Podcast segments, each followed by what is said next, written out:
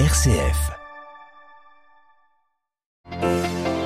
Les chrétiens s'apprêtent à célébrer Noël, à commencer au Vatican une séquence de deux semaines s'ouvrira demain soir avec la messe de minuit. Nous verrons dans le détail ce programme présidé par le pape François.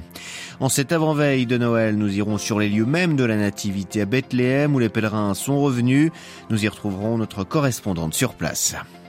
Pour les Ukrainiens, c'est un Noël très particulier qui s'annonce. Le nonce apostolique à Kiev nous confiera les conditions dans lesquelles la fête sera célébrée, des conditions qui rapprochent les croyants de la Sainte Famille. Et puis nous irons dans un des plus grands sanctuaires Mario au monde, à Lourdes. Si les pèlerins sont un peu moins nombreux qu'à l'Ascension, ils répondent présents et sont en communion avec le monde entier, comme nous le racontera le recteur du sanctuaire. Radio Vatican, le journal, Xavier Sartre. Bonsoir, le temps de Noël commence donc avec une série de messes et cérémonies présidées par le pape François, retransmises en direct bien sûr sur Vatican News Radio Vatican. Que suivre? Et à quelle heure on fait le point avec vous, Adélaïde Patrignani? Eh bien, Xavier, tout commence demain soir, direction la basilique Saint-Pierre à 19h30, heure de Rome, où le Saint-Père célébrera la messe de la nuit de Noël. Pas de messe le lendemain avec le pape, en revanche, un rendez-vous incontournable, le message de Noël délivré par François, puis sa bénédiction Urbi et Orbi aux fidèles du monde entier. Ce sera à 12h, heure à 12 heures précises depuis la loggia centrale de la basilique Saint-Pierre qui s'est d'ailleurs parée de ses tentures rouges. On les voyait déjà ce matin. La semaine prochaine, samedi 31 décembre, on entrera dans la solennité de Sainte Marie, Mère de Dieu, avec les premières vêpres à 17h à Saint-Pierre, suivi du Téléoum en action de grâce pour l'année écoulée. Dimanche 1er janvier, qui sera aussi la 56e journée mondiale de la paix, François célébrera la messe à 10h dans la basilique toujours. Idem le vendredi 6 janvier pour la solennité de l'Épiphanie, puis notre parcours liturgique de Noël s'achèvera le 8 janvier avec la fête du baptême du Seigneur en la chapelle Sixtine cette fois-ci, où le Saint-Père baptisera aussi quelques enfants. Pour suivre ces cérémonies en direct commentées en français, vous avez plusieurs possibilités, le site vaticanews.va, notre chaîne YouTube Vatican News en français, la page Facebook Vatican News en français, les radios et télévisions partenaires ou encore en Mondovision demain et le jour de Noël. Adélaïde Patrignani. Direction maintenant les lieux de la Nativité. Bethléem, cette ville palestinienne de 30 000 habitants à 10 km à peine de Jérusalem, de l'autre côté du mur de séparation. Les pèlerins ont retrouvé le chemin de la basilique de la Nativité. Partout, les structures d'accueil affichent complet un air de fête dans un contexte sécuritaire tendu. Sur place, Valérie Ferrand.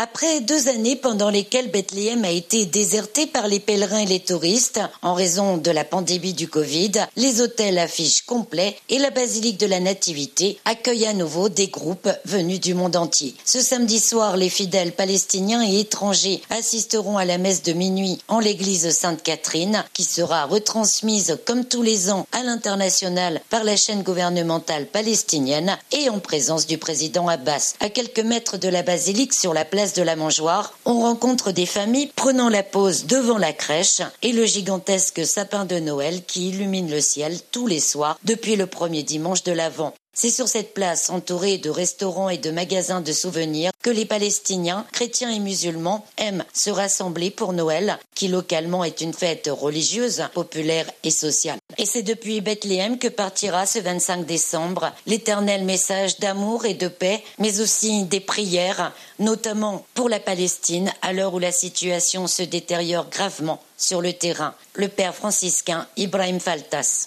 Spirituellement, tous les chrétiens sont nés à Bethléem.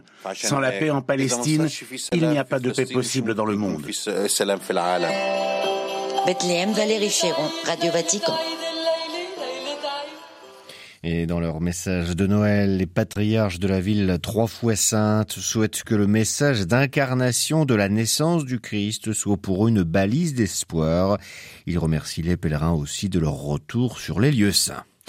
Ce fut un des drames de l'immigration vers l'Europe les plus meurtris et la tentative de pénétrer dans l'enclave espagnole de Melilla depuis le Maroc qui avait conduit à la mort de 23 migrants africains. Eh bien, l'enquête, l'enquête ouverte par la justice espagnole a été classée sans suite faute d'éléments suffisants contre les forces de l'ordre espagnol.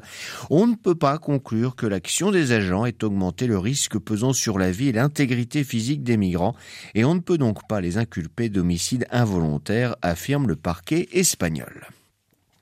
Tous les chrétiens ne passeront pas Noël dans les mêmes conditions. En Ukraine, le plus grand désir de la population confrontée à la guerre est celui de passer des fêtes en sécurité sans avoir à craindre un bombardement russe. Dans ce contexte difficile, que ce soit près de la ligne de front ou à l'arrière, les Ukrainiens se préparent à accueillir la venue du Christ dans les mêmes conditions que Jésus est venu au monde, comme le rappelait le pape dans sa lettre aux Ukrainiens du 25 novembre dernier.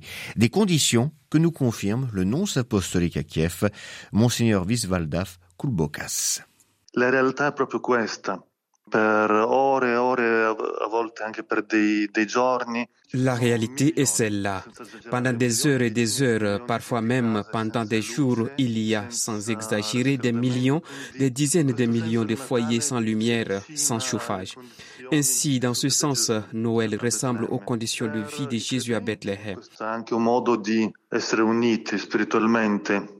Pour les croyants, c'est aussi une façon d'être spirituellement unis à la Sainte Famille dans la manière dont ils ont vécu Noël.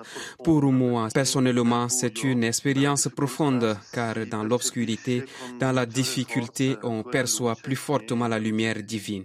C'est pourquoi dans cette souffrance, Noël brille encore plus fort.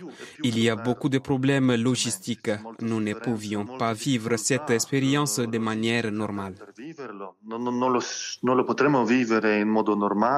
Le nonce apostolique en Ukraine, il était joint au téléphone par Zoltana Dukovic de la rédaction ukrainienne de Radio Vatican. Un autre conflit en sommeil qui n'attend pas grand-chose pour se réveiller, lui, celui entre l'Arménie et l'Azerbaïdjan.